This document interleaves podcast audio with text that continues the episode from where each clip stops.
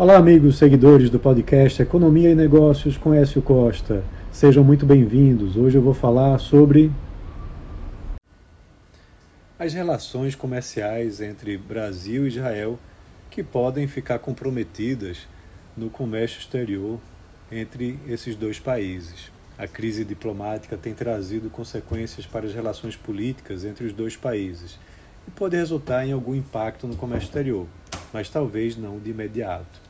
Dados da plataforma governamental Comexstat mostram que o Brasil exportou 662 milhões de dólares em produtos para Israel em 2023.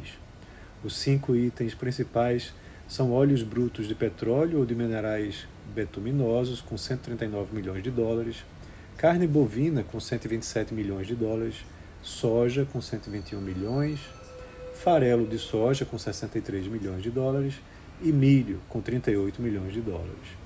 Em termos de volume, é pouco, mas qualquer mal-entendido que afete a área comercial desses dois países traz preocupação, pois pode ter efeito multiplicador para outros países que não concordem com o posicionamento político brasileiro, como já declarado pelos Estados Unidos, inclusive.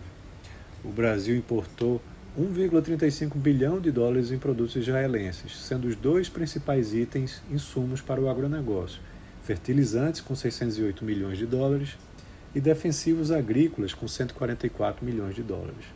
A maior parte das importações são da indústria de transformação, incluindo insumos industriais. Por conta de Israel ser um país muito inovador em diversas áreas, o Brasil pode sofrer dificuldades em importar tecnologia de lá, em setores prioritários, como medicina, segurança e proteção de inteligência. Um possível rompimento levaria o Brasil a ter que procurar novos fornecedores, provavelmente com custos mais elevados. O impacto nas relações comerciais bilaterais deve ser baixo no curto prazo, pois muitas negocia negociações já estão em curso. O maior impacto pode vir a médio e longo prazo, quando licenças e é, certificados emitidos por Israel para produtos brasileiros podem não ser renovados. Um alento é o acordo do Mercosul, que garante acesso aos produtos dos membros de forma igualitária ao mercado israelense. Então é isso. Um abraço a todos e até a próxima.